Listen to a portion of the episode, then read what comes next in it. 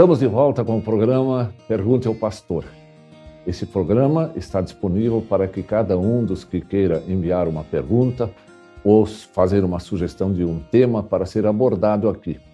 E, como sempre, nós vamos fundamentar a resposta na palavra de Deus, para que esse objetivo do programa seja alcançado e também satisfazer a pessoa que está fazendo essa pergunta, que está esperando uma resposta da palavra de Deus. Saúdo, assim, no início desse programa, a todos que estão conosco e desejo que a graça e a bondade de nosso Deus esteja assistindo a cada um no seu lar, no seu trabalho, nos seus estudos, enfim, em todas as suas atividades, juntamente com seus familiares e amigos. A pergunta que nos foi encaminhada hoje é a seguinte: ela, ela foi encaminhada durante a semana que passou e está escrita assim: A Bíblia é confiável? Como acreditar na história do casamento de Caim? Vamos tentar respondê-la e vamos olhar pela palavra de Deus a encontrar uma orientação sobre esse assunto. Desculpe. Nós estamos é, aqui diante de, uma, de um fato que parece que há assim uma dúvida sobre a, a veracidade da palavra de Deus, a confiabilidade da palavra de Deus, da palavra bíblica. Como entender essa questão?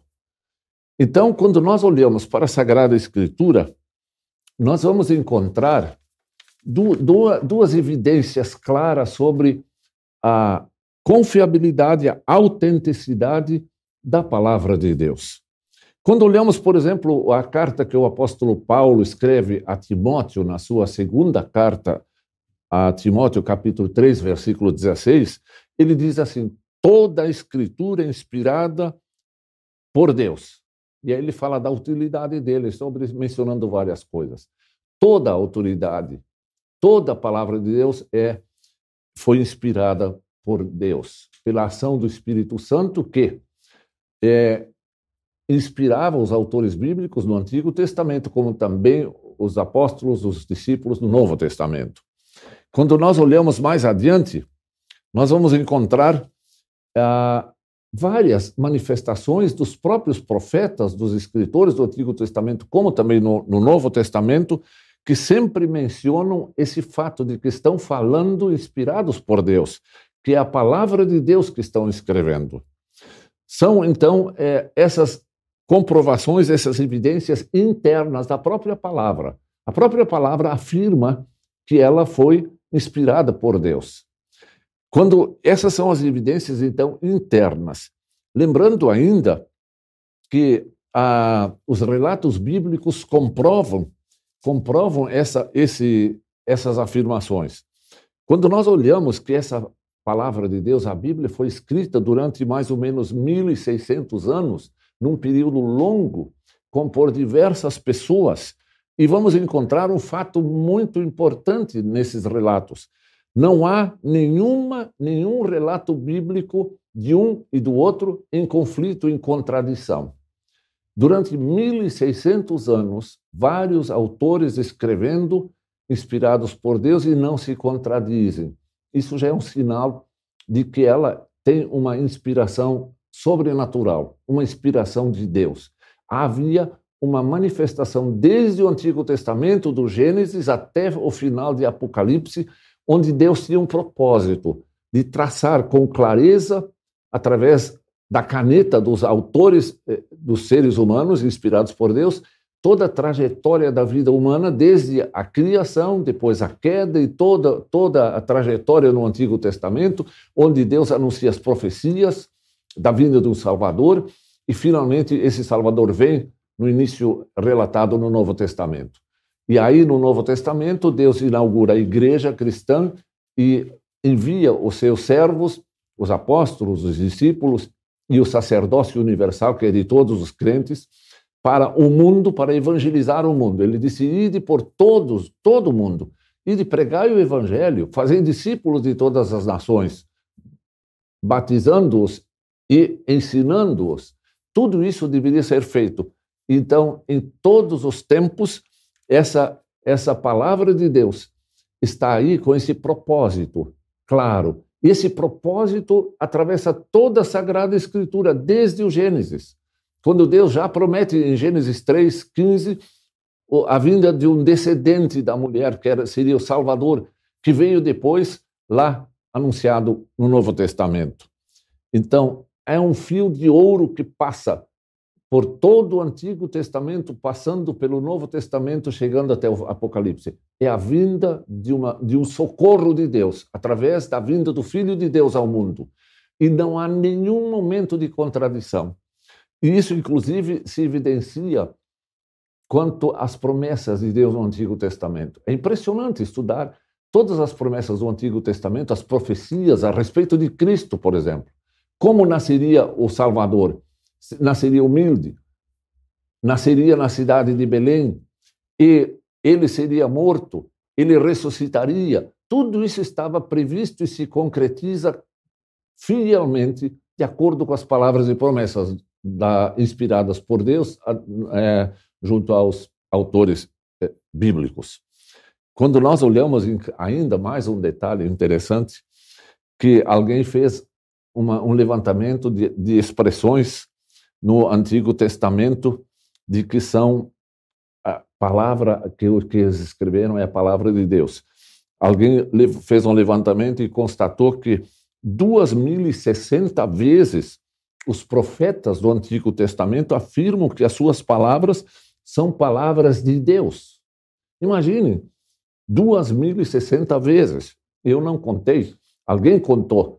Mas eh, esta é uma afirmação. E os escritores do Novo Testamento, esse mesmo levantamento foi feito e está mais ou menos em 520 e poucas vezes afirmado que é palavra de Deus o que está escrito. E assim, o próprio Senhor Jesus Cristo sanciona todas as palavras do Antigo Testamento, ele citando trechos do Antigo Testamento, cita Isaías, cita uh, profetas do Antigo Testamento, assim ele está sancionando, está uh, é, dizendo que esta é a palavra dele, que foi inspirada no Antigo Testamento. Então, são 66 livros ao todo na Sagrada Escritura, 39 livros do Antigo Testamento e 27 no, no Novo Testamento, abrangendo do, do ano mais ou menos de 1500 antes de Cristo até 98 depois de Cristo. Então, toda, toda a escrita do, da palavra de Deus foi nesse período, abrange todo esse período de 1500 anos antes de Cristo até 98 anos depois de Cristo. A Bíblia é confiável, mas é absolutamente confiável. Todo quem estuda a palavra de Deus e começa a ler a própria palavra de Deus o convence de que ela é algo não só de seres humanos, ela é uma inspiração de Deus. Deus se revelou através dos, dos autores da palavra de Deus para que o mundo soubesse a verdade sobre a própria humanidade e soubesse todo o plano de salvação e toda a orientação que Deus estava dando, para que finalmente chegasse lá em Apocalipse prometendo novos céus e nova terra. Então, na segunda vinda de Jesus Cristo. Tudo isso está previsto. E até hoje, nenhuma das profecias anunciadas no Antigo Testamento é, tem na palavra de Deus uma negação no Novo Testamento. Todas estão se confirmando fielmente. A palavra de Deus é fiel. Pois é, por que duvidar da palavra de Deus? Por quê? Parece que há um propósito no mundo da, do mundo avesso à palavra de Deus de destruir o que Deus fez, o que Deus anuncia, o que Deus quer que a humanidade saiba para a sua salvação. Quando nós então é, olhamos para a pergunta que foi encaminhada, eu vou repeti-la, a Bíblia é confiável? Eu digo absolutamente confiável. E quando então ele o autor da, da pergunta é, é, leva a, a um fato para então tentar até perguntar se talvez o próprio casamento de Caim e de Abel, lá no começo da, da história de Gênesis, como é que pode se entender se Adão e Eva tiveram dois filhos, Caim e Abel, e até Caim matou Abel, E aí, logo depois, diz que Caim casou. Como é que é possível isso? Então, como se fosse algo é, que não, não é possível compreender. E aí eu recorro à palavra de Deus. Quando eu olho para o capítulo 4 de Gênesis, eu encontro aqui no, versículo 17 a seguinte informação: E coabitou Caim com a sua mulher, e ela concebeu e deu à luz a Enoque, e assim por diante. O que, que aconteceu? Talvez antes ainda um pequeno parênteses. Depois que Abel foi morto por Caim, nasceram filhos e filhas do casal Adão e Eva. É, o primeiro filho depois foi Sete, que nasceu depois da, de Caim e Abel. E aí vamos encontrar várias referências à vida de Adão e Eva. E eu lhe cito aqui capítulo 5, versículo 3 em diante. Viveu Adão 130 anos e gerou um filho à sua semelhança, conforme a sua imagem lhe chamou Sete. Depois que gerou a Sete, viveu Adão 800 anos e teve filhos e filhas. Os dias todos da vida de Adão foram 930 anos. E aí morreu. Imagine, diz aqui, teve filhos e filhas. Imagine é, Caim, já como cidadão adulto, ele pode ter perfeitamente casado com uma irmã dele, uma irmã dele, ou quem sabe até de, de uma sobrinha, porque nasceram filhos e filhas e vários casaram entre si e geraram filhos e filhas. Imagine 969 anos Adão e Eva viveram Adão viveu. É, e assim, eles tiveram a possibilidade de da procriação durante muitos e muitos anos. Há muitas pessoas nasceram e há, houve então possivelmente é, casamentos é, de, entre os irmãos, depois entre sobrinhos, entre parentes, entre primos e primas, etc. Tudo isso aconteceu. É a história, o relato da palavra de Deus. E aí diz assim: depois que gerou, eh, falando de outras pessoas, depois que gerou é, a Maalalel, viveu Cainã 840 anos e teve filhos e filhas. E aí, seguidamente, os registros são, na, de, quando fala da genealogia, da descendência de Adão e Eva, fala das pessoas e geraram filhos e filhas.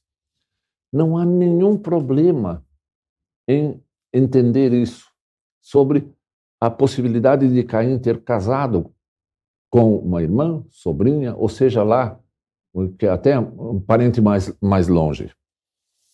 Vamos olhar um pouco para essa história de Caim. Todos sabemos que é, Deus criou Adão e Eva no início e até Eva é chamada de mãe de todos os viventes, Caim só pode ter casado com uma mulher que também descendia de Adão e Eva. Não há outro, outra possibilidade. Nós, eu creio piamente naquilo que está registrado na palavra de Deus, que no começo Deus criou Adão e Eva. Foi o início da humanidade. Através deles gerou toda a humanidade. Caim e Abel não eram os únicos filhos, por, por isso. Quando Caim foi expulso da região onde vivia por ter matado seu irmão, ele disse: Quem me, quem me encontrar certamente me matará. Imagina, ele já estava sabendo de que pessoas existiriam mais pessoas, outros irmãos dele, parentes dele, descendência de Adão e Eva. Ele disse em Gênesis 4, 14: Quem me encontrar certamente me matará. Ele sabia da existência, por isso ele fugiu, ele se escondeu de um determinado tempo. De quem Caim esteve, estava com medo? A Bíblia diz que Adão se tornou pai de filhos e filhas, repetindo. Eu faço questão de repetir isso sempre de novo, para que isso fique claro. Caim ficou com medo destes outros descendentes de Adão e Eva. No começo da história da humanidade, Não era comum o casamento entre. Não era incomum, não era proibido o casamento entre parentes próximos. Havia, não havia nenhuma legislação lá no começo.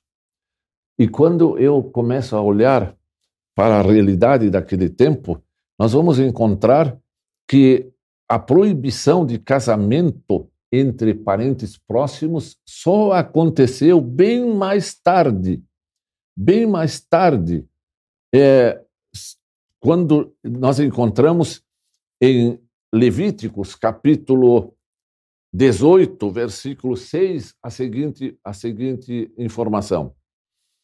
O Senhor disse a Moisés: Fale aos filhos de Israel e diga-lhes: Eu sou o Senhor, o Deus de vocês. Não façam como se faz na terra do Egito, onde vocês moraram. Nem façam como se faz na terra de Canaã, para onde eu os estou levando.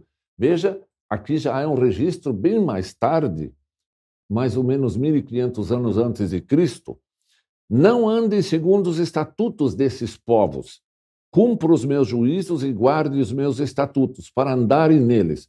Eu sou o Senhor, o Deus de vocês. Portanto, guarde os meus estatutos e os meus juízos. Aquele que os cumprir, por eles viverá. Eu sou o Senhor. Várias vezes essa afirmação. E aí vem a informação que, é, que eu quero destacar. Nenhum, versículo 6, nenhum homem se aproximará de qualquer parenta próxima para ter relações sexuais com ela. Eu sou o Senhor. Foi aqui, primeira vez, que Deus orientou a Moisés para que ele dissesse ao povo que não deveria haver casamento entre parentes próximos, diz aqui. Não envergonhe seu pai tendo relações com a própria mãe, ela é sua mãe, não tenha relações com ela. Não tenha relações com a mulher de seu pai, este é um direito que somente o seu pai tem. Não tenha relações com a sua irmã, filha de seu pai ou filha de sua mãe, nascida em casa ou fora de casa não tenha relações com a filha do seu filho ou com a filha su, de sua filha. Não faça isso porque seria uma vergonha para você. Não tenha relações com a filha da mulher de seu pai, gerada por seu pai. Ela é sua irmã. Não tenha relações com a irmã de seu pai. Ela é parenta do seu pai. E aí vai toda uma, uma orientação que Deus de, dera aí para Moisés, para que Moisés informasse ao povo. Deus está dizendo agora, daqui para diante, a coisa vai ser diferente. No início, Deus permitiu que houvesse então o casamento entre irmãos, entre parentes próximos, para iniciar a, a, a, a procriação dos seres humanos para criar a humanidade. E agora, Deus disse: agora não mais. Daqui para diante precisa ser diferente. E aí, nós precisamos também entender que Deus criar Adão e Eva é, geneticamente perfeitos. E os casamentos entre eles, mesmo depois do pecado, ainda carregavam, eles carregavam essa genética toda é, é, bem diferente do que no mundo atual. Basta lembrar que eles viveram aí 900 e tantos anos, 800 e tantos anos, e eles tinham uma constituição diferente. E a raça humana começou, então, a, a a ter a possibilidade de procriação lá no início, sem esses, essas complicações que hoje se casam parentes muito próximos. Hoje nós temos problemas e podemos, podem acontecer problemas sérios na criação de filhos quando há, há casamento entre parentes muito próximos. Mas naquele tempo, não.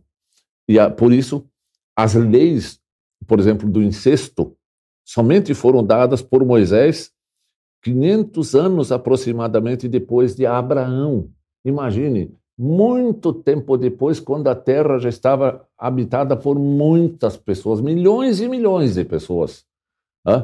Então, esses, essas leis do incesto, como eu li, li aqui de, de, do livro de Levíticos, capítulo 18, isso foi dado depois.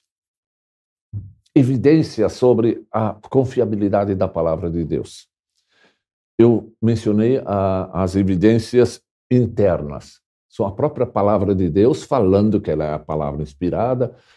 É, muitas vezes os profetas se referem a isso. No Novo Testamento, os autores do Novo Testamento também falam de que é palavra de Deus.